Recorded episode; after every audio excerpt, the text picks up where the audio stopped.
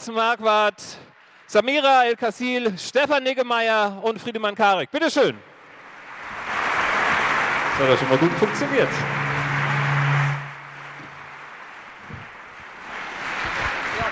Vielen, vielen Dank. Wenn jetzt das Mikro. Ah, sehr gut. Vielen, vielen Dank. Schön, dass ihr alle hier seid. Ähm, zur wievielten Republika auch nochmal herzlich willkommen. Stefan, weißt du, die wievielte Republika ist es? Die elfte. Die, die elfte. Ah, es kommt mir irgendwie schon viel mehr vor. Ist aber vielleicht ein gutes Zeichen. Und die Republika startet ja immer am ersten Tag morgens um elf mit einem ganz tiefen inhaltlichen Eröffnungspanel, während dann alle einer Halle weiter äh, ein Stargast eine Keynote hält. Deswegen fühlt es sich vielleicht für euch, die hierher seid, so an wie bei den Strebern von der SMV zu sitzen, während hinterm Hausmeisterhäuschen schon geraucht wird. Ähm, oder wie jemand, der auf diesem Panel sitzt, sagte, die vernünftigen Leute sind ja sowieso nicht da. Wir müssen uns also nicht so viel Mühe geben. Nein, ganz im Ernst. Ähm, wir freuen uns, dass die Halle so voll geworden ist. Das weiß man ja immer, immer nicht so genau, zumal das Thema und die Ankündigung dieses Panels ja doch Raum für Fragen lässt. Ähm, ich habe mal ein paar mitgebracht, worum es vielleicht in der nächsten Stunde hier geht, nämlich zuallererst mal wer waren eigentlich diese 68er, die wahrscheinlich die meisten von uns nicht mehr live miterlebt haben. Ähm, es klingt ja so ein bisschen wie eine Basketballmannschaft. Was haben die uns heute noch zu sagen? Wie haben die die Gesellschaft verändert? Ähm, was merken wir von deren Power to the People, für das ja das Pop steht als Motto der Republika? Ähm, oder ist vielleicht 1968 als Name, als Label heute eigentlich nur noch Pop, weil da etwas von, vom Inhalt zur Oberfläche geworden ist? Ist das überhaupt eine gute Definition von Pop, wenn man sagt, Oberfläche als Inhalt. Gilt das heute noch in Zeiten des Netzes? Und ist das, was wir hier machen bei der Republika jedes Jahr nicht vielleicht auch schon längst Pop? Ja, wir treffen uns und diskutieren und reden von der, von der Digitalisierung der sogenannten und vom Internet und trinken zwischendurch Bier auf dem Hof ähm, mit unseren Frisuren und unseren Stars, unseren Running Gags und am Ende wird Queen gesungen. Also irgendwie sind wir doch auch schon vielleicht längst Popkultur geworden. Was ist der Unterschied zwischen Pop und populistisch? Was davon ist die sogenannte neue Rechte? Sind die überhaupt so neu? Gibt es die nicht schon viel, viel länger? Sind die mit dem Raumschiff gelandet? Gehen die wieder weg? Warum sind die so erfolgreich? Was ist davon Propaganda und was ist eigentlich schon Propaganda? Das alles und noch viel mehr besprechen wir jetzt garantiert ohne Wortspiele in der kommenden Stunde. Und ich begrüße dazu folgende drei Menschen ganz herzlich. Ganz außen Stefan Niggemeier, er ist Gründer des sehr unterstützenswerten Portals übermedien.de und schon lange Deutschlands bekanntester Medienkritiker. Und ich würde sagen, bei vielem, was man heute so als Aufreger oder Skandal bezeichnet, eine der wohltuend vernünftigen Stimmen im großen Chor der Gekränkten. Und er ist nominiert mit seinem Portal für den Grimme Online Award dieses Jahr. Und man kann dafür abstimmen. Und das würde ich euch allen sehr herzlich empfehlen. Herzlich willkommen, Stefan.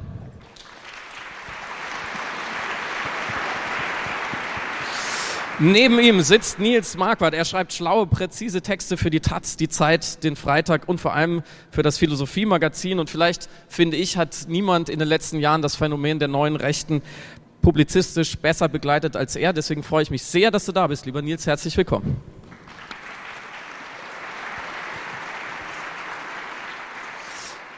Und dann zu meiner Rechten Samira El-Uazil. Und jetzt kommen ein paar Substantive, um zu beschreiben, was sie eigentlich tut. Nämlich sie ist Autorin, Ghostwriterin, Sängerin, Schauspielerin, Synchronsprecherin und nicht zuletzt Ex-Kanzlerkandidatin. Das Beste ist, sie ist heute hier. Herzlich willkommen. Danke.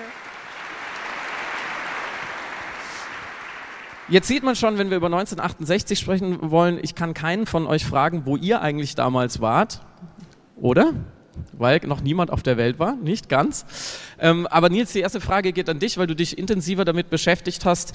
Ähm, inwieweit wirkt denn 68 vielleicht auch ganz persönlich in deinem Denken und Tun fort bis heute? Kann man da so den Finger drauflegen? Also ich glaube, dass ähm, man erstmal sehen muss, dass 68 natürlich auch so eine Projektion ist. Also man hat zum Beispiel lange auch von 67 gesprochen, man hat sich auf 68 erst wesentlich später geeinigt. Ähm, und viel von dem, was wir heute unter 68 verstehen, hat natürlich schon Anfang der 60er angefangen. Also Auschwitz-Prozesse, ähm, auch viele Intellektuelle, ähm, die älter sind, also Dahrendorf, die Assmanns und so weiter. Ähm, insofern ist das sozusagen natürlich auch teilweise eine Mythenbildung. Da wird sehr viel reingesteckt, ähm, was vielleicht schon viel früher begonnen hat. Ähm, wenn man sagt, was von 68 bleibt, ist, glaube ich, die erste Sache immer diese sogenannte Fundamentalliberalisierung der deutschen Gesellschaft. Ich glaube, das kann man schon so sagen ähm, oder das so auf den Punkt bringen, politisch ist 68 gescheitert, kulturell nicht. Insofern ist diese kulturelle Dimension, glaube ich, schon ähm, eine ganz starke, ähm, auch was die Geschlechterverhältnisse betrifft und so weiter.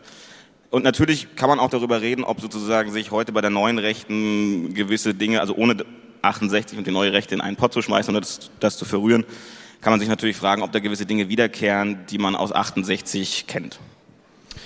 Wenn wir, darüber sprechen wir gleich noch über die neue Rechte, vor allem Stefan, wenn wir über 68 oder wie du eben schon gesagt hast, 67 auch sprechen, ähm, da ging es sehr viel darum, auch eine ja, linke Gegenöffentlichkeit aufzubauen zu einem sehr konservativen Meinungsspektrum oder auch in direkter Opposition zur Bildzeitung zu gehen. Wenn man dann sich letztes Jahr anschaut, ähm, was rund um Hamburg passiert ist, wie die Bildzeitung da agiert hat, kommt es manchmal so vor, als hätte sich in diesen 50 Jahren seit 68 gar nicht so viel verändert, weil so die Feinde sind immer noch die gleichen? Nee, das glaube ich nicht. Und ähm, also das jetzt daran festzumachen, ähm, dass die, die Feinde die gleichen sind, das wäre, also die, die, die Bild ist ja leider auf so eine Art da jetzt wieder angekommen. Also insofern passt das, dass die Bild äh, heute immer noch ähm, Meinung macht äh, und auch ein meinungsführendes Medium ist und meiner Meinung nach zu viel Macht hat.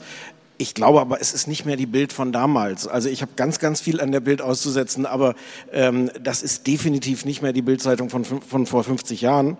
Ähm, und äh, selbst wenn man sich dann anguckt, also ähm, G20 und die Art, wie die Bild dann äh, tatsächlich auch, äh, auch Stimmung macht und auch so, so anheizt, äh, ist das trotzdem, glaube ich, nicht vergleichbar mit einem ganzen äh, Meinungsklima, was damals geherrscht hat. Dementsprechend sind ja auch die Proteste dagegen, also damals äh, wurde ja wirklich die Springerzentrale angegriffen und verhindert gewaltsam, dass die Zeitung ausgeliefert wird. Heute gibt es den Bildblock. Ähm, ihr, ihr, steht jetzt nicht im Verdacht, mit Molotow-Cocktails in der Rudi-Dutschke-Straße aufzulaufen, oder etwa doch? Nein? Nein. auch, auch, für keinen Award. Aber da ist doch auch sozusagen, ähm, hat man sich daran gewöhnt, jetzt inzwischen wieder, dass die so agieren? Ja, das war ja auch ein, eine Motivation für uns vor ähm, fast 15 Jahren inzwischen das Bildblock zu gründen. Ähm, so dieses Gefühl, dass da irgendwie ähm, so eine Akzeptanz, sondern auch, auch sich nicht mehr aufregen eingesetzt hat. Das ist, glaube ich, auch früher schon passiert. Ähm, also mein Bezugspunkt ist dann eher, ich habe dann mit, mit, äh, mit 68 und mit den ganzen Krawallen und so wirklich gar nichts äh, am Hut, auch irgendwie emotional nicht. Aber ich bin dann so groß geworden mit Wallraff. Äh, und dieses, dieses Gefühl zu sagen, äh, man bekämpft publizistisch die Bildzeitung, was irgendwie in den, in den 70ern äh, noch sehr gelebt hat, ähm, das ist irgendwie abhanden gekommen. Und die, die Bild ist da einfach wieder, wie gesagt, ich glaube nicht mehr die Bild von damals, aber trotzdem auf eine Weise sehr, sehr im Mainstream und da gibt es auch, glaube ich, einen, große, ähm, einen großen Pragmatismus, den ich gefährlich finde, wo also jeder Politiker, jeder Prominente sagt, naja, ich brauche aber ja halt die Bildzeitung, weil die hat diese Macht. Äh, und es gibt erstaunlich wenig Leute, es gibt wirklich ganz, ganz paar, die sagen, nee, ich rede red grundsätzlich nicht mit denen. Also so eine Fundamentalopposition, die ich an der Stelle ganz sympathisch finde, ist extrem selten. Samira, wie siehst du das 50 Jahre nach 68 ähm, ist, ist der Protest und wir haben uns so ein bisschen arrangiert mit gewissen, ähm, mit gewissen Dingen, wie Stefan gerade sagte, auch mit der Bildzeitung. Die wenigsten stellen sich dagegen, was, was früher einfach die Leute auf die Straße getrieben hat. Warum ist vielleicht auch unsere Generation, wenn ich uns mal zusammenfassen darf, warum haben wir so wenig revolutionäres Potenzial? Es ist ja im Traum nicht dran zu denken, ähm, solche Massen auf die Straßen zu bewegen. Ähm, ich glaube, der Prozess der Apolitisierung fand erstmal mit dem Prozess der Individualisierung statt. Also jeder hat komplett eigene singulare Interessen. Ähm, unsere äh, Gesellschaft ist fragmentierter geworden. Also es gibt ähm, weniger, äh, weniger quasi äh, Massenbewegungen, die sich ideologisch zusammentun sollten. Warum? Auch weil einige Errungenschaften die groß für, und wichtig für die deutsche Gesellschaft waren, wie eben die ähm, Liberalisierung, Demokratisierung, Zugang zu Bildung, ähm, ja große Fortschritte gemacht hat ab den 60ern beziehungsweise ab den 68ern als Marker. Ähm, wo man aber tatsächlich ja jetzt nach wie vor eben eine politische Mobilisierung sehr stark sehen kann, ist netzpolitisch. Also das Netz ist vielleicht diese Straße, die du gerade erwähnt hast, wo die Leute wieder in größeren Gruppen sich zusammenfinden und in, in kleinen Tribes versuchen, sich eine eigene politische Identität wieder anzueignen und für etwas zu kämpfen oder gegen etwas. Man muss vielleicht auch noch einmal kurz sagen, dass diese, wenn man immer sagt, wir haben keine Utopien mehr und so weiter, das stimmt natürlich. Ähm, man darf aber auch nicht vergessen, dass diese ganzen Proteste von 68, dass die immer auf der Folie passiert sind, dass man in einem quasi faschistischen Land lebt. Also die, die Analyse, die man aus der kritischen Theorie hat, deren Texte teilweise ja eben in den 40ern geschrieben wurden und dann 20 Jahre später rezipiert wurden, ähm, gehen immer davon aus, dass es die sogenannte verwaltete Welt gibt. Und jede Freiheit ist immer nur eine Scheinfreiheit. Und ähm, der Staat, und das ist ja sozusagen das, was die RAF, äh, RAF dann später auch ähm, als Ausgangsposition nimmt, ähm, ist quasi im Sprung zum faschistischen Polizeistaat. Also das darf man nicht vergessen, dass das natürlich sozusagen auch diese, die, die Analyse so maximal ist, ähm, woraus sich dann natürlich im Selbstverständnis der, der 68er auch eine gewisse Dringlichkeit ähm, ergeben hat ich glaube, dieses, diese Dringlichkeit fehlt im Gefühl total. Also es gibt halt so eine, auf der, auf der linken Seite, von mir ist auch in der Mitte, so, ein, so, ein, so eine Bequemlichkeit, so ein Gefühl, na ja, es ist ja ganz viel erreicht. Wir könnten jetzt alle, äh, glaube ich, auch völlig zu Recht Dinge aufzählen, die im Argen liegen, wo man was tun, was die nicht richtig sind. Aber ich glaube, es gibt so ein, es, es gibt überhaupt keine Dringlichkeit in, in, in der Wahrnehmung, also auch auf der, äh, in der bürgerlichen Mitte oder in der Linken, weil ja, man könnte noch ein paar Sachen machen, hier und da müsste man was tun. Es gibt irgendwie soziale Ungerechtigkeit, aber damit lässt sich schon kein Wahlkampf mehr gewinnen, weil es, glaube ich, wirklich ein Gefühl gibt, na ja, ist doch schon in Ordnung, könnte schlimmer sein. Und das ist halt extrem lähmend. Aber äh, trifft dieses Gefühl für dich zu? Lebst du in einem Zustand, wo du sagst, na ja, also man muss schon, die Bildzeitung muss man schon kritisieren und die FDP ist vielleicht noch blöd, aber eigentlich ist doch alles super. Wenn du es so formulierst, kann ich da schlecht Ja sagen, aber ähm, ich habe... Das war Absicht.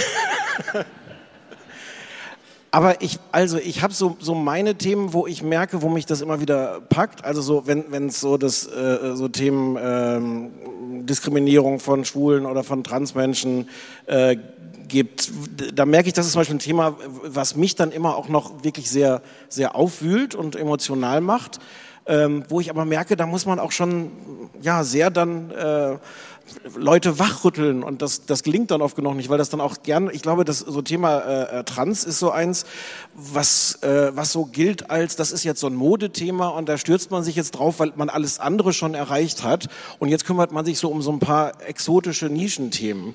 Ähm, ich finde das falsch, aber das ist ganz schwer dagegen anzukommen. Da mischt sich das genau dieses Gefühl, na ja, aber es ist doch für die meisten, ist es doch wirklich okay und jetzt müssen wir uns nicht noch drum kümmern, um noch ein paar diskriminierte Menschen. Und das, also das finde ich gefährlich, aber das, ich, ich fürchte, dass ich bei anderen Themen selber in dieser Lethargie bin, die mich bei, bei manchen Themen halt, wo, wo ich dann die Dringlichkeit habe. Amin Nassi hatte noch äh, jetzt in seinem diese Woche rausgekommenen Buch äh, Gab es ein 68 ähm, noch festgestellt, dass eines der wichtigsten oder mh, der wichtigsten Manifestationen der 68er bis heute ähm, der Aspekt der Dauerberieselung und der Dauermoralisierung ist. Moralisierung nicht tendenziös gemeint, sondern einfach als ähm, deskriptive empirischer Begriff. Und ähm, die Leute haben, äh, genau, und mit dem Internet haben wir natürlich äh, Dauermoralisierung und Dauerreflexion on Steroids. Also permanent äh, werden Sachen reflektiert, diskutiert und die Identität der Menschen bildet sich nicht mehr nur noch über Milieus oder Herkünfte, sondern über, wie über Dinge gesprochen wird. Und ich glaube, die Leute haben da auch eine Saturation erfahren. Die sind auch ein bisschen erschöpft und müde. Und das ist nicht mal als Kritik gemeint. Äh, warum seid ihr so bequem geworden? Es ist tatsächlich auch manchmal überfordernd. Und die Moderne ist einfach extrem komplex geworden. Und ähm, da dann immer für das Gute, das Wahre und das Schöne zu kämpfen, ist tatsächlich gar nicht mehr so leicht. Vielleicht nur eine Fußnote, ähm, das ist sicherlich nicht der Hauptgrund, aber man könnte vielleicht auch sagen, dass dieses Verlust ähm, der, des Protests auch damit zusammenhängt, dass es einen Verlust von Religiosität gibt, weil was nämlich auffällig ist, ist, dass ein Großteil ähm, der 68er, insbesondere der Führungsfiguren, ähm, sehr christlich-protestantisch aufgewachsen sind. Und Dutschke zum Beispiel hat immer davon gesprochen, dass Christus äh, eigentlich der erste Revolutionär ist und Enslin und so weiter.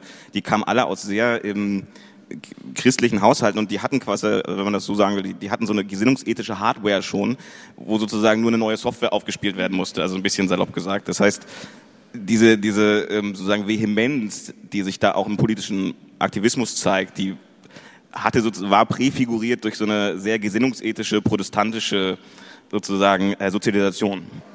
Sind wir vielleicht äh, einerseits ein bisschen Vielen Dank. Äh, einerseits ein bisschen, ein bisschen zu bequem, ein bisschen zu faul, aber vielleicht auch ein bisschen zu schlau, weil wir so, so manche Mythen des, des Protestes und der Revolution nicht mehr glauben. Nils?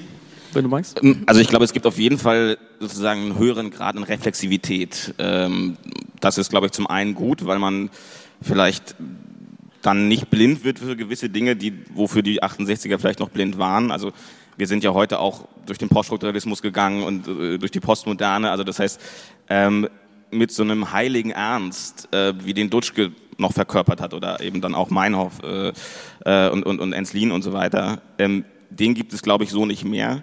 Das, wie gesagt, hat was Positives, weil wir, glaube ich, reflexiver sind. Das hat aber natürlich auch ein, führt dann auch zum Verlust dieser, dieser ähm, äh, Dringlichkeit, wenn wir sozusagen immer schon auf der Metaebene denken und immer sozusagen in zweiter Ordnung denken und immer das irgendwie schon ironisch selbst brechen müssen, weil es sich dann schon ja irgendwie dann sehr pathetisch anhört, wenn man heute so sprechen würde wie Dutschke, der ja wirklich ähm, wirklich ja eben dieses fast sakrale manchmal hatte, dass er dass er irgendwie aus dieser Erziehung hat und das das glaube ich hat sich schon sehr geändert. Das darf man nur noch als Bundespräsident, wenn überhaupt. Genau. Aber das ist ein interessanter Aspekt, weil es äh, zwei Dinge ähm, abgleicht. Das eine ist irgendwie, dass wir uns in einer Art postheroischem Zeitalter befinden und das etwas ist, was für die Rechten wiederum sehr attraktiv ist. Also der Pathos, der Schmerz, ähm, das Tragische, die tragischen Helden, das gibt es ja so im, in der aktuellen in Moderne als Erzählung gar nicht mehr so großartig. Und der zweite Aspekt ist, äh, wie äh, Comedy und Satire auch damit umgehen.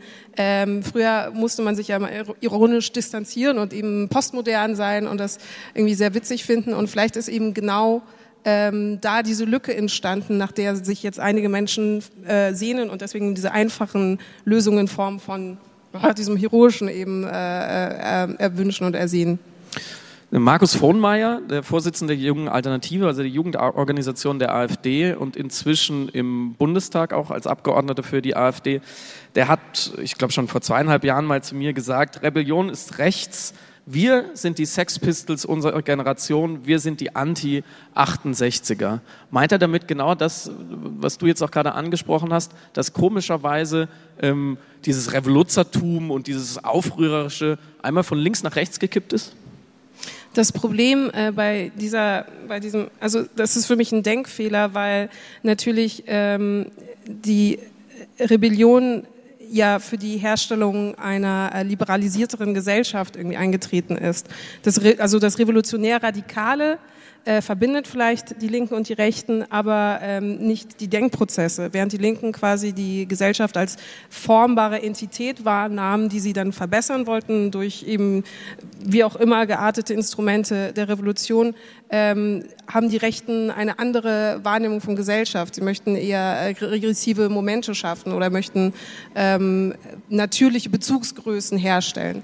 Und der zweite Aspekt ist, ähm, die 68er waren sehr inkludierend. Die 68er haben versucht, im Endeffekt ja dann ähm, die Risse, die in der Gesellschaft waren, auch vielleicht durch Pop zum Beispiel, eben durch Popmusik und durch ähm, äh, die Konzerte und durch den Rock'n'Roll ähm, zu kitten. Also es war, Pop war in diesem Moment auch ein sozialer Kit. Äh, die Rechte versuchen das nicht. Die Rechte versuchen natürlich eine Spaltung durch ihre Rebellion hervorzuführen. Und deswegen sehe ich da, die, bin ich nicht bei dieser Analogie dabei. Jetzt behauptet natürlich die AfD, ähm, dass sie genau das tun, was in diesem Power to the People ähm, drinsteckt, nämlich wieder der schweigenden Mehrheit, dem in Anführungsstrichen Volk, wieder die Macht zurückzugeben und wenn es sein muss, eben durch, durch den Einzug in den Bundestag und, und sozusagen mehr Macht auf der institutionellen Ebene. Haben Sie da nicht recht, Nils?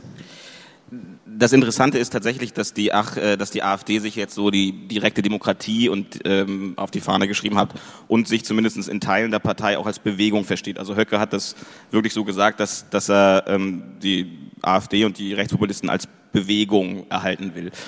Und das ist also da versucht man natürlich offensichtlich irgendwie an sowas anzuknüpfen. Das ist aber interessant, weil das eigentlich nicht funktionieren kann. Zumindest nicht, wenn der Selbstanspruch bleibt, konservativ zu sein, weil das, also Konservatismus hat ein, sozusagen so eine anthropologische Grundkonstante, so ein Menschenbild, das immer davon ausgeht, dass der Mensch fehlbar und verführbar ist. Ähm, oder also potenziell sündig. Deswegen braucht er ähm, Traditionen, braucht er Kirche und braucht er einen starken Staat, um eingehegt zu werden. Also die Verführbarkeit des Menschen ist im Prinzip so eine der Basso Continuo des, des konservativen Denkens. Und, und zwar auch der Mensch der so, sozusagen überlegenen Rassen. Also da geht es auch um uns. Wir brauchen dieses, diesen Protégé von oben. Ähm, naja, also das mit, wenn, wenn jetzt wirklich überlegene Rassen kommen, dann geht es natürlich ins Faschistische, da, da ist es nochmal ein bisschen anders. Aber wenn man jetzt wirklich so in den, in den ideengeschichtlichen Konservatismus guckt, also äh, Thomas Hobbes, äh, Edmund Burke und, und so weiter, dann ist es immer so, dass man sehr skeptisch ist gegenüber Massen, gegenüber abrupter Veränderung und immer sozusagen große Systeme befürwortet, die den Menschen einhegen in seiner Verführbarkeit und auch vielleicht in seiner Verletzlichkeit.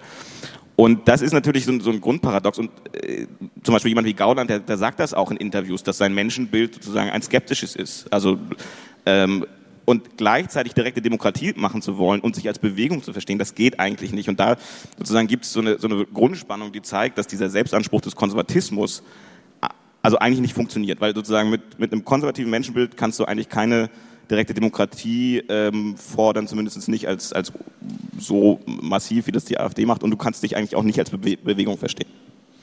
Ähm, Stefan, du wolltest noch was dazu sagen? Ja, aber also da gibt es aber ja natürlich auch verschiedene Strömungen in der in der AfD und natürlich gibt es da diese Teile, die sich tatsächlich, glaube ich, nicht in dem Sinne, wie du es jetzt beschrieben hast, als konservativ beschreiben würden und die die einfach auch eine eine andere Republik da wollen. Ähm, ich glaube, das ist auch richtig, denen nicht auf den Leim zu gehen und nicht so zu, zu tun. Diese, diese, diese Erzählung ist so verführerisch zu sagen, äh, das sind jetzt die 68er von heute. Ich glaube auch, dass es wichtig ist, äh, darauf hinzuweisen, dass die für was anderes kämpfen, dass es auch einen Unterschied macht, ob man für Befreiung, für Liberalisierung, für Aufklärung kämpft oder äh, im Grunde dagegen. Trotzdem ist das natürlich extrem verführerisch und attraktiv, erstmal zu sagen, ähm, es gibt bestimmte Dinge, die, wo wir vielleicht sagen würden, aus guten Gründen, ähm, die nicht gemacht werden, äh, Tabus, an denen man nicht rüttelt, die teilweise auch hart erarbeitet wurden, dass es diese Tabus gibt. Und natürlich ist es jetzt erstmal wahnsinnig attraktiv, sich in die Pose von, von Leuten zu stellen, die sagen, nö, wir, wir sagen, das ist Quatsch, wir brauchen diese Tabus nicht, wir, wir sprechen die Dinge aus. Ähm, und damit hat man natürlich sofort den Geist von einem, äh, von einem Revolution. Natürlich ist das dann sofort glaube ich, erstmal attraktiv und, und befreiend auf eine Art für die Leute, die das dann aussprechen. Es ist nicht so befreiend für die, für die Opfer äh, davon, für die Leute, die dann darunter leiden müssen, wenn es diese Tabus nicht mehr gibt. Aber erstmal verstehe ich total, warum das eine Anziehungskraft hat, zu sagen so, ey, ihr wollt das alle nicht, dass wir, äh, dass wir da den, den Finger in die Wunde legen und deswegen brockeln wir da mit einer großen Begeisterung. Äh, Samira, ohne dir jetzt diese schlimme Opferkarte zuspielen zu wollen, aber vielleicht kannst du einmal kurz erzählen, was so in der Nacht der Bundestagswahl letztes Jahr oder am Tag danach bei dir so im Postfach landete, allein schon aufgrund deines Namens. Ja, das ist okay. Also ich glaube, ich hatte äh, als die AfD in den Bundestag eingezogen bin, hatte ich so viele Trolle in meinen DMs, ich hätte dort Herr der Ringe nachdrehen können. Es war wirklich absurd. Ähm, ich, ich bin also auf, aufgrund meines Phänotyps und meiner schieren Existenz bin ich auf vier Ebenen eine Provokation für viele Menschen, aufgrund meines Geschlechts, meiner Ethnizität, meiner mir unterstellten Konfession, die ich nicht habe, und meiner mir unterstellten politischen Ideologie, die ich auch nicht so habe, wie Leute sie mir unterstellen. Und dementsprechend bin ich es total gewohnt, online äh, wirklich die krudesten Nachrichten zu bekommen. Das war wirklich kein Problem. Und vor allem nach meiner Kanzlerkandidatur für die Partei, die Partei, ähm, klar, dass da irgendwie auch Leute sich provoziert fühlten. Das lag in der Natur der Sache. Aber wirklich pünktlich, also äh, um 18 Uhr kamen die Wahlergebnisse rein, um, äh, ich glaube um neun war dann alles gelaufen. Ähm, da eine Schwemme von Häme und Triumph in meinen Nachrichten, die mir entgegenschwappte, wirklich aus meinem Bildschirm. Und es war interessant, weil es war, ähm, die Orthographie war orchideal, das war super. Ähm, aber die Inhalte waren auch von einfach purem Hass, einfach nur Verachtung und äh, Deshumanisierung meiner Person. Also ich habe auch gelesen oder wahrgenommen im Subtext, dass die einfach nicht gemerkt haben, dass sie mit einem real atmenden Menschen äh, geschrieben haben, sondern einfach mit einer projizierten Idee, mit einem Objekt, mit jemandem, dass sie wirklich ihren Knüppel draufhauen können. Ähm, aber der andere und viel spannendere Teil waren die, wo ich in den Zeilen eine Art Verbitterung äh, und eine Genugtuung darüber endlich gewonnen zu haben. Es war wirklich, also sie sprachen von Sieg und ähm, sie sprachen endlich haben wir es geschafft, wir holen uns das zurück und es ist auch so wie, wie dieser Gaulandsatz, wir holen uns unser Land zurück. Diese Idee war in ganz vielen Nachrichten. Die schlimmsten Nachrichten waren einfach nur so, äh, ihr werdet jetzt verbrannt, ihr kommt, ihr also Leute, die offenbar aussehen wie ich, äh, kommen auf den Müll der Geschichte, äh, ihr werdet im Meer äh, ertränkt und so weiter. Aber das war, also das ist wieder so drüber, dass ich es da nicht so persönlich nehme. Aber ich finde diese Verbitterung, die hat mich wirklich ähm, betroffen, also nicht betroffen ist das falsche Wort, aber die hat mich schon erreicht, weil ich gemerkt habe, da ist so lange etwas in ihnen angestaut, so eine Unzufriedenheit und Frustration und Wut und das Gefühl, irgendwie in einer Gesellschaft zu leben, die sie nicht würdigt und die sie offenbar permanent demütigt, dass sie es für notwendig erachten, eine komplett fremde Person in der Wahlnacht zu schreiben, hahaha, ich habe dich übervorteilt, geh weg. Was ist deine Erklärung dafür? Wo kommt diese Wut her? Ähm, der Mensch der Mensch sehnt sich natürlich immer nach Validation und Anerkennung und das sind äh, also das sind verschiedene Demografien, die da zusammenkommen, aber ein großer Aspekt ist einfach ein Gefühl der permanenten Frustration und Demütigung auf äh, professioneller Ebene und auf gesellschaftlicher Ebene, auf ökonomischer Ebene. Äh, manchmal ist es auch Langeweile, also es sind tatsächlich auch ohne irgendwie despektierlich klingen zu wollen, Leute, die aus irgendeinem Grund eben viel Zeit haben und diese Langeweile mit einem Vakuum fühlen und das Ding ist, wir haben offenbar derzeit soziale ähm, Bedingungen, die Leute, die sich verachtet und gedemütigt fühlen, dazu bringen, ähm, sich Sündenböcke zu suchen, um sich selber wieder normal fühlen zu können. Also sie spüren sich, glaube ich, in dem Moment äh, plötzlich wieder wie sie selbst oder wie in einem, einem Normalstandard, wenn sie einfach einer anderen Person ähm, Destruktives zukommen lassen können. Und ähm, unsere Aufgabe, nicht nur gesamtgesellschaftlich, sondern auch netzpolitisch, ist es vielleicht unter anderem eben irgendwie einen Zustand herzustellen, wo die Leute diesen Sündenbock nicht mehr brauchen, um sich wieder ein, als Bestandteil der Gesellschaft zu fühlen. Ich glaube ja, man müsste diesen Begriff der Globalisierungsverlierer mal äh, neu fassen. Und eigentlich, eigentlich habe ich das Gefühl, viele davon sind Liberalisierungsverlierer, mhm. weil diese mächtige Kraft der Liberalisierung, die in den letzten Jahrzehnten gewirkt hat, und wir haben es ja eingangs auch besprochen, viele, viele Dinge verbessert oder verändert hat, Tabus äh, vielleicht verändert hat, aufgebrochen hat, neu geschaffen hat, Minderheiten gleichberechtigt hat oder auf jeden Fall gefördert hat, ähm, die hat glaube ich, bei vielen Leuten das Gefühl hinterlassen, dass für sie, wie du gesagt hast, in dieser neuen Welt, ähm, die so auf moralischen Grundsätzen fußt und auf Parität und so weiter und so fort, nicht mehr so viel Platz ist wie früher oder kein Platz und dass sie äh, so, so eine gewisse Angst vor sozialem Ausschluss haben. Jetzt kann das sein und dass deswegen diese, diese gefühlte Opfermentalität ähm, entsteht, die so eine wahnsinnige Aggression zur Folge hat, die wir dann, der wir dann total erstaunt gegenüberstehen, weil wir eben denken, eigentlich ist doch alles in Ordnung. Ich glaube schon, weil, also ich glaube, das ist, ist auch total richtig, was Samira gesagt hat. Nur ähm, sieht man ja auch immer wieder, dass, dass wenn man jetzt versucht, das AfD und andere Rechtspopulisten zu erklären, dass es eben nicht nur die ähm, Verlierer sind und, und so weiter. Also es gab diese Studie vom, vom Deutschen Institut äh, der Wirtschaft in Köln, ähm, dass AfD-Sympathisanten ähm, ähm, besser gebildet sind und mehr verdienen als der deutsche Durchschnitt.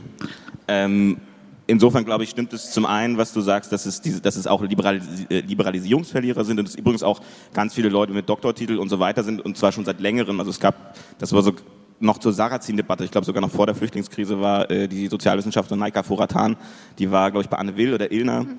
Und die hat es danach erzählt, die ist so als Gegenpart zu Sarrazin aufgetreten und die hat wirklich Unmengen so an Briefen gekriegt, aber so teilweise mit, mit goldenem Briefpapier und Doktor davor und so weiter. Also ähm, insofern würde ich das immer nicht, nicht auf so ein, also das hat auch was mit den Marginalisierten zu tun und diese ganze Debatte, die wir mit, die die Erebon hatten und so, aber nicht nur. Und ein Punkt vielleicht noch, ähm, man muss, glaube ich, sehen, dass im rechten Denken generell Affekte und Emotionalität eine ganz große Rolle spielt. Also rechtes Denken ist oft quasi gar nicht so postfaktisch, sondern präfaktisch ähm, weil sozusagen der Mythos, das Irrationale, ähm, sozusagen diese Suche nach einer Transzendenz, nach was Höherem, mhm. ähm, ganz entscheidend ist. Und also sozusagen diese, die, diese Kritik am Liberalismus ist ja immer dann auch die, dass es sozusagen nüchterne Rationalität ist, wo es nur noch äh, Tauschgeschäfte gibt und so weiter. Das heißt sozusagen das Bedürfnis, alles so nach so einer emotionalen ähm, sozusagen auch Befriedigung, auch einfach mal alles rauszulassen, auch mal äh, irgendwas zu haben, was, was höher ist und so. Ich glaube, das spielt eine große Rolle, weshalb rechtspopulistische Parteien oft auch so quasi so Lizenzagenturen für Affekte sind. Also die sagen dir, du darfst das jetzt dann auch mal sagen, das ist okay. Darf ich noch kurz ähm, genau zu den äh, besser gebildeten und besser gestellten Personen, die aber eben auch AfD-Wähler sind, äh, ganz kurz was zwischenschieben, nämlich der Soziologe Heinz Bude hatte ja ganz äh, wunderbar die sogenannten Verbitterungsmilieus ähm, auseinandergedröselt und ähm, da ging es um bürgerliche Schichten oder Leute, die wirklich in gut bürgerlichen Milieus äh, leben und aufwachsen und auch Einkommen haben und Job und Familie und nichtsdestotrotz eben ähm, sich der AfD so zugewandt haben. Und da hat er ähm, herausgekehrt ähm, die sogenannte ähm, eine Art Verbitterungsstörung, die quasi die Empathie insgesamt reduziert hat, weil die Personen eine Art von Ohnmachtsgefühl in Bezug auf die Politik und die gesamt, gesamte Gesellschaft empfunden haben. Und dieses Ohnmachtsgefühl, das Gefühl, dass sie irgendwie die Kontrolle über die Dinge, die um sie herum passieren, verlieren, ähm, hat dazu geführt, dass sie dachten, okay, jetzt mal eine Partei, die die Sachen in die Hand nimmt, äh, wählen, dann wird alles wieder gut und äh, gleichzeitig sich selbst dadurch dann wieder validiert haben und größer gefühlt haben, als sie waren. Also das fand ich auch so einen sehr spannenden Aspekt, dieses Gefühl von Ohnmacht. Das kann auch eine Person erreichen, die eben einen akademischen Titel hat. Und auch äh, Kränkung und äh, verletzter Stolz sind auch Aspekte, die ja natürlich nicht mit äh, einer prekären Lebenssituation exklusiv sein müssen. Stefan, das tut mir furchtbar leid, aber wir müssen an dieser Stelle über Matthias Matusek sprechen. Ah. Wenn du nicht sowieso schon darauf kommen wolltest. Ed Aliot. Oder was wolltest du sagen? Wir brauchen eine Bierkiste. Wir brauchen unbedingt ein paar Bierkisten hier. Draufstellen. Ja. Ähm, ja, ich wollte tatsächlich auf, auf Tichys Einblick da zu sprechen kommen, weil, weil ich glaube auch, ähm, also ich, ich finde diesen publizistischen Ableger auch so faszinierend, mhm. äh, wenn man sich das anguckt, wie viel Wut da auch herrscht. Also man kann das ja alles irgendwie analysieren, wofür die kämpfen und, und, und wogegen. Und Sag was nochmal schnell drei, vier Namen, von denen du sprichst, damit wir über äh, Also das reden. ist äh, das Portal Tichys Einblick ist das Internetportal von Roland Tichy, früher Chefredakteur der Wirtschaftswoche. Äh, bei dem publiziert Matthias Matusek inzwischen. Ähm, wer schreibt denn da sonst noch? Ich glaube, Roger Köppel ist regelmäßig, Vera Längsfeld ist ab und zu da. Ja, wobei die sind eher auch schon so bei der Achse des, des Guten. Guten. Ja. Also das ist auch dieses ganze, ganze Milieu. Ähm, was, was mich daran wirklich fasziniert und was, mich, was ich unbegreiflich finde, ist, wie die es schaffen, eine solche Wut aufrechtzuerhalten. Weil das sind eigentlich, glaube ich, nicht, nicht so die klassischen Wutbürger. Die würden sich selber als, als intellektuell bezeichnen. Ähm, die sind in dem Sinne bestimmt keine Globalisierungsverlierer. Die sind höchstens das in diesem Sinne so kulturell, dass sie das Gefühl haben, äh, warum muss ich mich jetzt plötzlich dauernd dafür rechtfertigen, dass ich ein alter weißer Mann bin? Das ist doch, da läuft doch was falsch. Für alle anderen wird was getan. Aber wenn man das liest, wie die es schaffen, in jedem einzelnen Artikel, worauf, egal worum es geht, eine solche Wut auf Angela Merkel vor allem zu reproduzieren, jeden Tag wieder. Mhm. Ähm, und, und auch das Land als eines zu beschreiben, was, was im Grunde es gerade komplett zerbröselt. Also eigentlich ist der Staat als solcher kaum noch existent. ähm, und das, das ist so verblüffend, weil ähm, ich das wirklich gerne verstehen würde.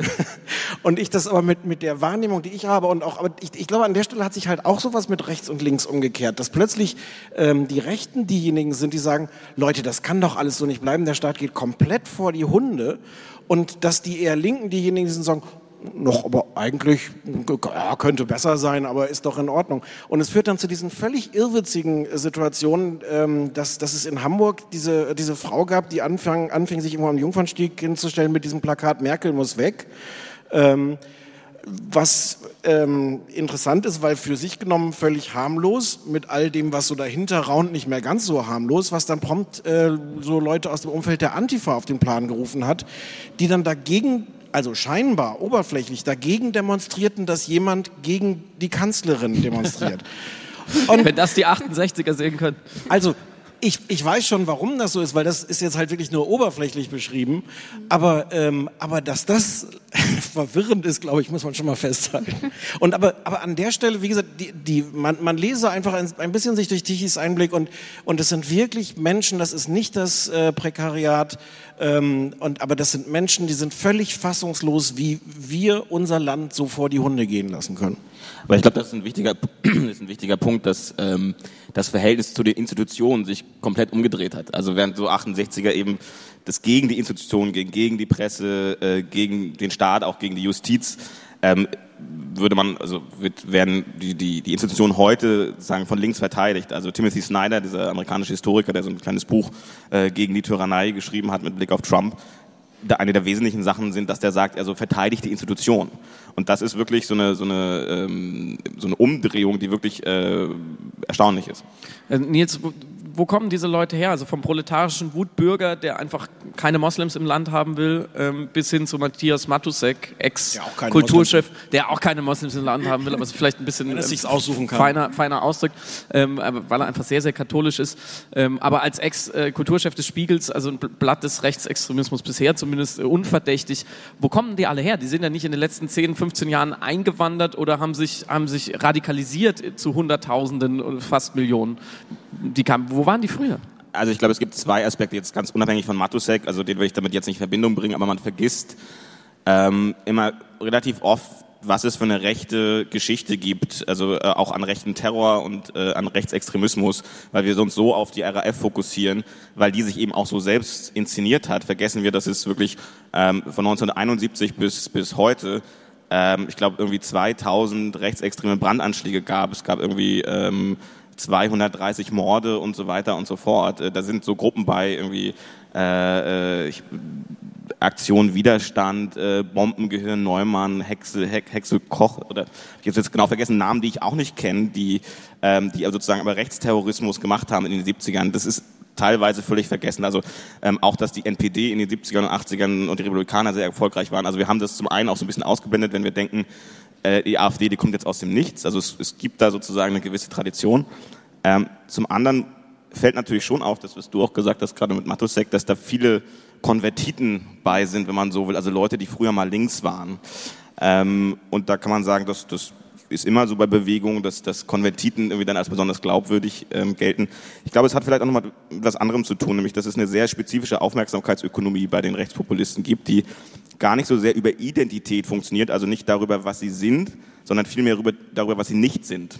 Also man kennt das aus der, aus der Sprache, also ein Wort, die Bedeutung eines Wortes leitet sich daraus ab, was es nicht ist. Also äh, ein Baum ist nicht ein Baum, weil das in dem Wort drinstecken würde, sondern weil, er, weil es kein Moped und, und keine Box ist.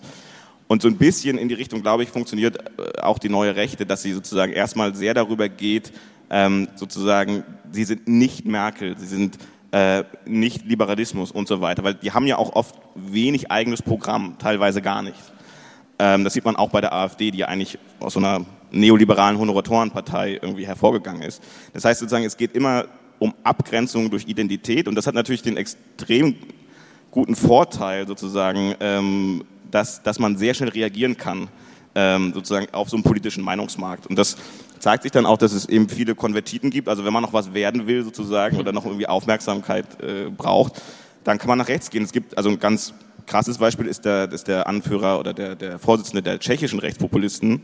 Äh, der ist, äh, hat japanische Wurzeln und der wollte bis vor, glaube ich, drei Jahren noch ein multikulturelles Tschechien und ist, ist, will jetzt den Islam verbieten und sagt, irgendwie Tschechen sollen Schweine an, an Moscheen vorbeiführen und so weiter. Und selbst jemand wie Trump ähm, war mal Mitglied der Demokraten oder ist zumindest mal auf deren Ticket gewesen, war gegen äh, für Abtreibungsrechte und so weiter. Gauland hat mal äh, Asyl ähm, sozusagen Begehren unterschrieben in den 90er Jahren und so weiter und so fort. Also ich glaube, es hat natürlich gibt's will ich damit nicht sagen, dass diese Ideologie da nicht irgendwie verankert ist und dass die Leute das gar nicht glauben, was sie sagen. Ich glaube aber bei diesem ganzen Erfolg der Rechtspopulisten hat diese aufmerksamkeitsökonomische Dimension der Identität durch Differenz äh, eine ganz starke, äh, spielt eine ganz starke Rolle. Ich komme aus München, bin aus München angereist, ähm, der Stadt äh, der Kreuzritter seit kurzem. Ähm, Samira, du berätst auch Politiker, was sie sagen, was sie schreiben, wie sie sich geben sollen. Ähm, wenn jetzt ein Markus Söder sich hinstellt und sagt, wir hängen jetzt überall in die bayerischen Amtsstuben ein Kreuz, ähm, dementsprechend auch, wie man in Bayern sagt, äh, mediale Watschen einfährt und den meisten schon klar ist, er wird dieses Vorhaben rein juristisch nur sehr schwer umsetzen können, ist es nicht reiner ja, Pop, Zirkus, Theater, was da Politiker veranstalten, um eben, wie Nils gesagt hat, noch so ein bisschen die Aufmerksamkeit abzuschöpfen? Ja, es ist natürlich äh, Whistleblower-Kommunikation. Also man, es ist so ein kleines Signal quasi an alle konservativen Wähler. Äh, äh wir sind äh, bei euch. Ähm, und es ist natürlich im Zuge der Aufmerksamkeitsökonomie hätte eigentlich nichts Besseres machen können. Also er hat dadurch mediale Aufmerksamkeit bekommen, äh, Wähler der konservativen Seite für sich wieder mobilisiert. Ähm, und beim Gespräch, beim Gespräch ist es auch, was Jens Spahn macht, der, äh, äh, dessen Amt Gesundheitsministerium ist und er die ganze Zeit über alle möglichen Themen spricht und mit äh, populistischen äh, Thesen ähm, daherkommt. Ähm, das Problem hierbei ist, dass natürlich so ein lauter politischer Sound täglich dadurch entsteht. Also Lorenz Engel hat es auch das tägliche Gerede genannt. Das ist äh, wie eine verflüssigte Kommunikation, ähm, die die relevant, die wirklich relevanten äh, Themenfelder einfach komplett äh, leise stellen in der Gesamtkommunikation. Ähm, und ich empfehle meinen, also den Parlamentariern, für die ich schreibe, auch nicht eben immer diese Holzhammer-Thesen zu benutzen, weil äh, längerfristig bewährt sich das einfach nicht und der Wähler kriegt, stellt das auch fest. Der ist ja nicht schlau. Nils, du hast Jens Spahn sehr schön den, die Verklaunisierung des politischen Diskurses vorgeworfen, was ich eine sehr, eine sehr schöne Metapher finde. Mhm. Ähm, Stefan, jetzt bist du sozusagen zuständig dafür, als Medienkritiker in diesen Zirkus so ein kleines bisschen Ernsthaftigkeit oder Rationalität wieder reinzufügen oder zumindest die schlimmsten Auswüchse des Clowns offen zu legen. Inwieweit ist es einfach auch ähm, in dieser Medienöffentlichkeit, in dieser Netzöffentlichkeit zwangsläufig, dass die Jens Spahns ähm, und Mark, Markus Söder dieser Welt immer wieder äh, diese Knöpfe drücken, weil sie einfach verlässlich wissen, dass sowohl äh, die, in den sogenannten sozialen Medien, also der Bürger an sich, als auch bei den sogenannten Profis in den Medien einfach da so ganz einfach zu steuernde Empörungskaskaden ablaufen und sie, äh, wie Samira am Ende des Tages sagt, einfach irgendwie gewonnen haben. Ja, also da muss man jetzt nicht über Ihren Spahn reden, da ist ja Trump das Beispiel dafür, wie das, mhm. wie das funktioniert und wie die, die Medien ähm, auch, auch sehenden Auges, äh, auch die, die ihm eigentlich nicht gewogenen Medien in diese Falle getappt sind und, und jedes Mal, wenn er wieder einen Aufreger produziert hat, äh, Breaking News gemacht und das bis heute machen, dass, dass also jede, äh, jeder unwichtige Aufreger ähm, ersetzt ähm, das, das wichtige Thema, über das wir eigentlich reden sollten. Und da sind, da sind alle dran beteiligt, da sind wir alle mit unserer Empörung auf Twitter beteiligt und natürlich die Medien, die im Zweifel dann auch das widerspiegeln, was, was auf Twitter passiert. Ähm, ja, ich glaube, dass das jetzt aber auch kein ganz neues Phänomen ist. Man sieht jetzt so dank, dank Trump und all diese anderen Beispiele, wo das, wo das hinführt. Ähm, aber so, so ein Paradebeispiel, wo man das jetzt auch gar nicht unbedingt an einzelnen Personen festmacht, diese, äh, wie, wie, wie lange sich die deutsche Öffentlichkeit an Merkels Satz, wir schaffen das, abgearbeitet also, super Beispiel. Ähm, und äh, wo, wo ja endlose Schleifen immer gedreht wird. Wie konnte sie das sagen und muss sie das nicht langsam mal zurücknehmen und glaubt sie immer noch daran? Ähm, und wie viel Zeit man, in, also wie viel man in der Zeit hätte darüber reden können, wie schaffen wir das? Was ja die sinnvolle politische Diskussion wäre. Was müssen wir tun, damit wir das schaffen? Ähm, und ähm, das, ja, das ist ein Perpetuum mobile. Also ich würde zu allem zustimmen. Ich würde nur an einer Sache einhaken, dass ich ähm, glaube, dass es dann oft schwierig wird zu unterscheiden, was ist dann eine Provokation, was ist ein bloßer Skandal oder äh, was nicht, weil ich glaube, es gibt in der liberalen Demokratie, es gibt Sachen, die, die kann man nicht stehen lassen, die, die, dem muss man widersprechen, auch wenn man weiß, dass, dass sie sozusagen eine Provokation sind.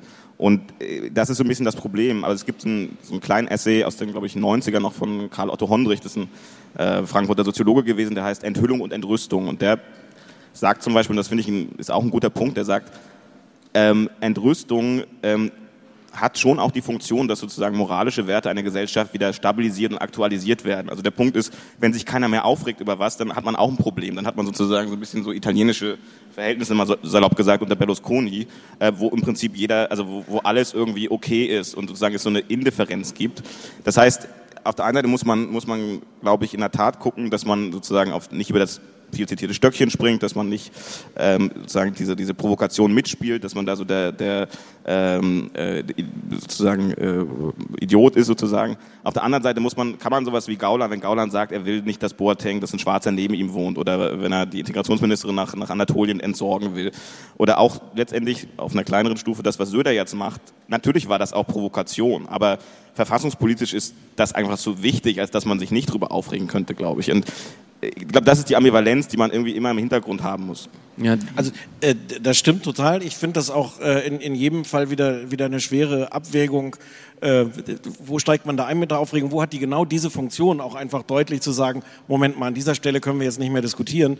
Ich habe aber da auch oft das Gefühl, dass ich mir dann insbesondere von, von Medien wünsche, ähm, dass die dann Argumente da reingeben und dass es dann nicht nur darum geht, dass wir alle sagen, so, okay, äh, wir sind damit nicht einverstanden, das ist über die Grenze, das darf Beatrix von Storch nicht sagen, Moment mal, sondern, sondern dass auch, dass einfach Argumente kommen, warum ist eine Argumentation falsch, warum ist sie unzulässig, Menschen verachten, was auch immer, es dann nicht bei der Aufregung zu belassen. Aber, aber völlig ja, einverstanden, dass, dass Aufregung da auch eine, eine, eine wichtige äh, Funktion hat. Ich wollte so kurz ergänzen, dass dass zum Beispiel bei dem Honderich in dem Essay ist das auch drin, dass er sagt, ähm, es kann also äh, Entrüstung muss zu Ende gebracht werden. Es muss äh, argumentiert werden, wie du sagst, und es muss im Idealfall auch Konsequenzen haben.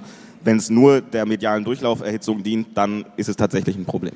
Ich glaube auch, ähm, äh, noch ganz, ganz kurzer Mini-Einschub, ähm, äh, Robert Faller hatte ja das Konzept der Interpassivität äh, eruiert, also dass wir quasi Stellvertreterhandlungen machen, um die eigentlichen Handlungen nicht machen zu müssen. Also zum Beispiel äh, in Sitcoms lacht jemand an unserer Stelle, damit wir uns nicht zu sehr lachenderweise spüren müssen. Lachkonserven hat das Zizek genannt. Und ich glaube, Empörung, Hysterie und Entrüstung im Internet ist eine Form interpassiver äh, politischer Partizipation. Also die Empörung ist, weil die Leute haben das Gefühl, dass sie sich politisch partizipieren, dadurch, dass sie sagen, nee, das ist nicht okay, wir müssen jetzt ganz viel twittern, wir müssen irgendwelche äh, Kampagnen starten und wir müssen uns darüber aufregen, haben dann das Gefühl, dass sie tatsächlich politisch aktiv waren in dem Moment, weil sie sich ja politisch geäußert haben, obwohl sie de facto natürlich nicht politisch aktiv waren, sondern einfach nur interpassiv im äh, Robert-Fallischen Sinne. Und ich glaube, das ist auch das Problem, dass die Leute dadurch ähm, äh, Aktionismus mit Aktion verwechseln. Und ja.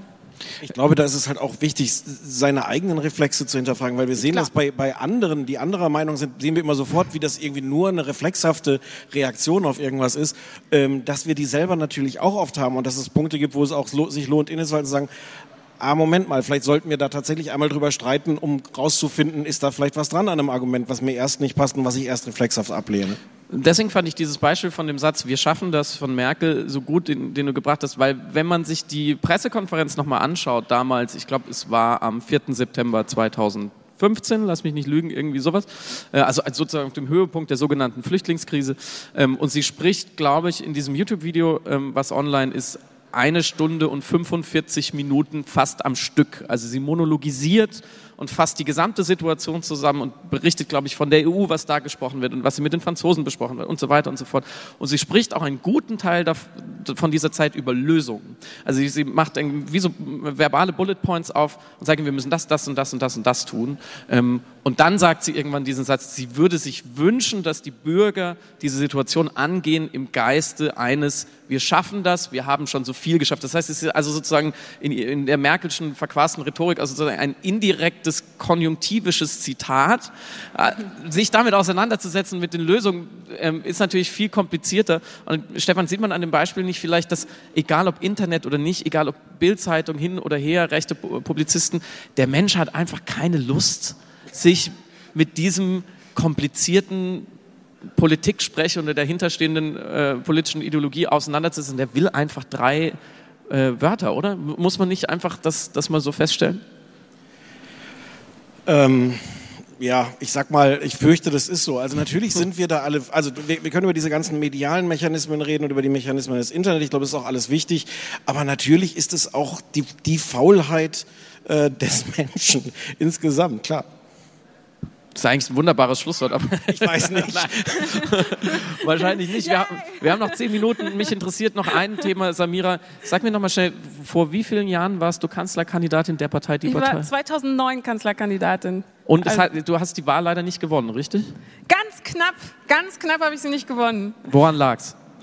Äh, an Angela Merkel. Ja, die war einfach zu stark. Die war einfach zu stark. Ja, die, das, war, ja, das, das, das ging damals einfach noch nicht. mein Wahlkampfslogan damals war, es muss ein Rock durch Deutschland gehen. Daran hat es nicht gelegen. Also am Slogan hat es nicht gelegen. Slogan war gut. ich hätte mich gewählt.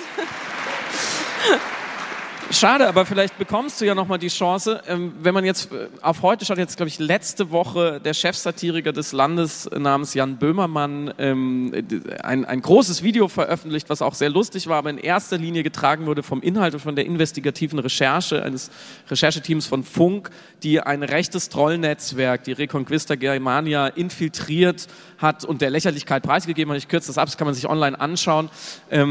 Was ist da passiert äh, seitdem? Dass Satire ähm, mit einem ganz klaren Gegner äh, mit journalistischen Mitteln agiert, wo mit Verlaub ihr einfach noch äh, sehr, sehr hervorragenden Quatsch gemacht habt.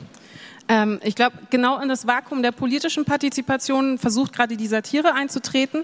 Gestern war auch noch so ein interessanter Artikel in der Zeit, ein kurzer äh, von Jana Hensel, die beklagt hat, dass zu wenig linke Intellektuelle ähm, das Wort erheben gegen die rechten Intellektuellen.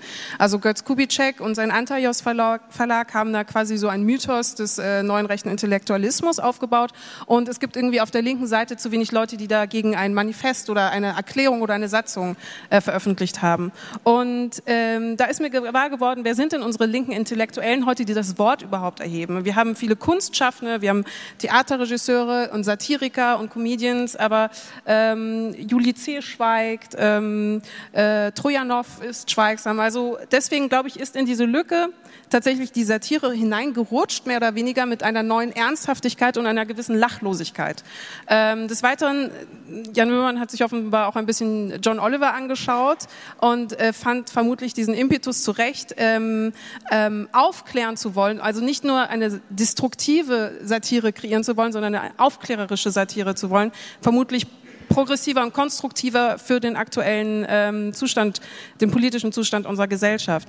Und ähm, das Letzte ist, glaube ich, Lachen ist auch immer eine Form sozialer Wertung. Das hatte Alfred Stern äh, in äh, die Philosophie des Lachen und Weinens ähm, festgelegt. Er hat gesagt, man lacht immer, um sich über die eigenen moralischen Wertesysteme zu versichern. Also wenn man etwas verlacht, dann sind sich alle darüber einig, dass es nicht okay. Dadurch wurde quasi ein moralischer Maßstab festgelegt gesellschaftlich.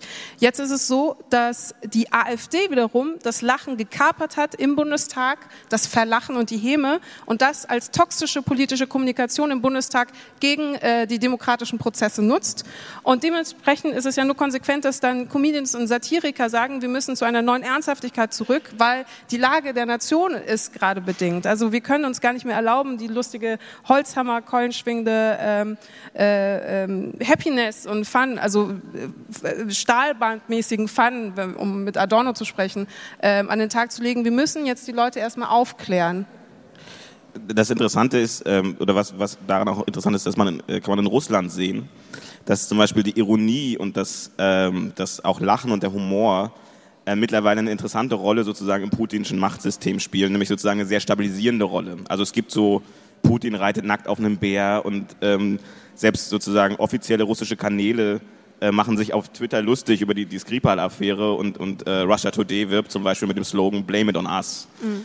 Ähm, und das ist, das ist sehr selbstironisch. Das ist sehr selbstironisch. Das ist interessant, weil es, weil es natürlich zu so einer Immunisierung führt. Also indem du sozusagen Kritik schon vorwegnimmst oder sozusagen äh, antizipierst, ähm, äh, immunisierst du dich bis zum gewissen Grad. Und indem du zum Beispiel auch diese ironischen Angebote machst, wie Putin reitet auf den Bär und so weiter, kann man irgendwie immer sich darauf berufen, naja, ist es ja nur ironisch. Also du kannst so Leute, die eigentlich sozusagen mit dem System nicht so viel am Hut haben, kannst du über so eine ironische, äh, vermeintlich Distanzierung irgendwie binden. Das heißt, diese Funktion von Humor gibt es, glaube ich, auch. Und ähm, also die, ich glaube, die haben die AfD und so weiter noch nicht entdeckt in Deutschland, aber wenn das passiert, wird es, glaube ich, kompliziert. Ganz kurz nochmal zu dem Jana Hensel-Text, bevor wir es vergessen, weil mhm. auch zum Beispiel eine Sibylle Berg sich da sehr dagegen gewehrt hat, gegen diesen Vorwurf und Klar. womöglich organisiert die Republika gerade mit äh, besagten Personen zusammen für übermorgen auch ja, ein, ein, ein kleines Sit-in, wo ein Pamphlet eben äh, auch von der linksintellektuellen Seite geschrieben wird. Also es lohnt sich nochmal ins Programm zu schauen und wach zu sein. Ähm, aber Stefan, müssen wir in diesen Zeiten äh, diese un, also irgendwie auch nervige Frage, was darf Satire umformulieren in was kann Satire, weil wir beide auch schon öfters darüber diskutiert haben, ob das überhaupt so schlau ist, mit der Böhmermannschen Totalironie auch noch auf die draufzuhauen, von denen wir vorhin gesagt haben, die fühlen sich sowieso schon als Opfer und marginalisiert und vor allem auch kulturell irgendwie nicht mehr ernst genommen und die diese Ironie vielleicht nicht verstehen oder keinen Bock drauf haben, was ja auch ihr gutes Recht ist. Also was kann Satire da wirklich erreichen oder vertieft sie nur die Gräben? Mir ist da so ein bisschen unbehaglich, der Satire jetzt was aufzubürden und zu sagen, sie muss irgendwas erreichen. Ich glaube, dass das, ähm, dass das eine Überforderung ist von Satire. ja, das sagen die Satiriker auch immer und ich finde, das ist dann ein bisschen billig. Äh, bei, bei, ihrer Präsenz zu sagen, naja, wir können doch eigentlich gar nichts. Nee, aber ich, ich weiß auch nicht, ob das, was Böhmermann zum Beispiel in, in, in diesem Video macht, ob das Satire ist. Das ist im Grunde äh, sehr unterhaltsam gemachter Aktionismus, Aktivismus, nicht Aktionismus, Aktivismus äh, und, und von mir ist auch Journalismus. Ähm, satirisch ist daran, finde ich, sehr wenig. Und das ist völlig in Ordnung. Ich finde das gut, wenn Satiriker das machen oder, oder Komiker. Ähm, ich finde das schwer, der Satire das, das aufzubürden. Äh, insbesondere, wenn sie dann tatsächlich ja aus so einer Position der, der Mehrheitsgesellschaft ja zum Glück immer noch kommt und zu sagen, so wir, wir ich finde, es hat eine gute Funktion, genau wie du es beschrieben hast, auch zu lachen äh, über, über Dinge, also im Grunde auch eine Ausgrenzung hinzukriegen über das Lachen, dass wir sagen, das sind auch lächerliche Figuren ähm, da kann Satire ähm, bestimmt auch einfach gut tun. Also ich finde das oft auch sehr angenehm, ähm, ich finde diese Zeiten so anstrengend. Ich finde das so anstrengend, mir eine Meinung zu so vielen Themen zu bilden. Mhm. Und ich glaube, da ist es dann auch legitim, wenn Satire mir einfach gelegentlich das Gefühl gibt, ähm, okay, hier habe ich jetzt eine Form, wie ich mich einfach darüber amüsieren kann. Die Gefahr ist dann halt nur, dass, äh, also wenn es schlecht ist, ist es halt so ein Kabarett. Wenn es schlecht ist, sitzen alle äh, im Publikum und sagen, ho, ho, ho, endlich sagt's mal einer. Und es sind aber alle einig und niemand ist hinterher schlauer als vorher. Jetzt haben wir zum Auftakt dieser doch immer progressiven, positiven Veranstaltung namens Republika wieder fast eine Stunde über Probleme geredet. ähm, deswegen wäre sozusagen meine Abschlussfrage nacheinander an euch drei. Was stimmt euch denn ähm, im Jahr 2018 optimistisch? Samira, fang doch mal Ähm, okay, das ist ein bisschen schwierig, weil ich bin, äh, wie soll ich sagen, ähm, der der Pessimismus der Gegenwart muss ja den Optimismus des Willens nicht ausschließen. Und ich. Ihr. ihr stimmt mich optimistisch. Nils, ist der, ist der Optimismus das, was wir der neuen Rechten voraushaben? Ah, Optimismus finde ich immer einen schwierigen Begriff, aber ich glaube, ähm, man, man kann mit. Ich auch. Danke, das war's. Nein, nein, nein, das Panel ist damit beendet. Nein, ich wollte, ich wollte sagen, wir haben ja vorhin über 68 gesprochen. Was man sich, glaube ich, in Erinnerung rufen kann, ist, dass man, dass es auch immer eine gewisse Dialektik gibt. Und wenn man sagt, wir, wir reden heute darüber, über, weiß nicht, dass gewisse AfD-Politiker rassistisch äh, Sätze sagen und dass, dass es äh, um Sachen geht, dann muss man sich auch immer vergewärtigen, dass das vor 10 oder 15 Jahren wir nicht drüber geredet haben, weil es völlig normal war, äh, weil es keiner mitgekriegt hat. Also sozusagen äh, ein Teil der Diskussionen, die wir führen, wo wir dann oft denken, wir leben sozusagen, in, in was für einer Gesellschaft leben wir, hat auch mit damit zu tun, dass wir das vorher, früher einfach hingenommen haben äh, und es, weil es normal war. Und dass wir heute, die Gesellschaft, glaube ich, schon ein Stück weitergekommen ist, zeigt, dass wir gewisse Debatten haben. Und ich glaube, diese Dialektik, dass wir uns manchmal auch deshalb aufregen, weil wir endlich kritisch geworden sind mit vielen Sachen, ähm, ich glaube, die kann man im Hinterkopf behalten und dann verzweifelt man dann nicht ganz. Stefan? Ja, ich glaube auch, dass die AfD bei allem, was sie Schlimmes irgendwie äh, ausgelöst hat äh, und, und ihre Wirkung ist, äh, natürlich doch auch ausgelöst hat, dass Leute gemerkt haben, wir, wir müssen für Dinge kämpfen, die uns wichtig sind. Also das reicht nicht irgendwie nur bequem zu sein. Ähm, und das ist wahrscheinlich noch viel zu das ist bestimmt viel zu wenig. Und das ist auch bestimmt, wie wir jetzt gerade besprochen haben, oft schwer, wie man dann diesen Kampf auch führt, dass er, dass er irgendwie äh, eine gute Wirkung hat. Aber erstmal, wenn du mich jetzt nach Optimismus fragst, hat das, glaube ich, schon auch viele Leute wachgerüttelt, die gesagt haben, so, nee, ich gehe jetzt auf die Straße, äh, ich hänge irgendeine äh, Europafahne in mein Fenster, was auch immer, äh, zu sagen, äh, wenn uns da Dinge wichtig sind in, in diesem Land, dann müssen wir auch dafür kämpfen, weil sonst bleiben die nicht. 50 Jahre nach 1968 sind wir also wachgerüttelt, weil wir wissen, wofür es sich zu kämpfen lohnt. Und damit entlasse ich euch in drei Tage Republika. Vielen Dank an euch drei. Vielen Dank fürs Zuhören. Viel Spaß.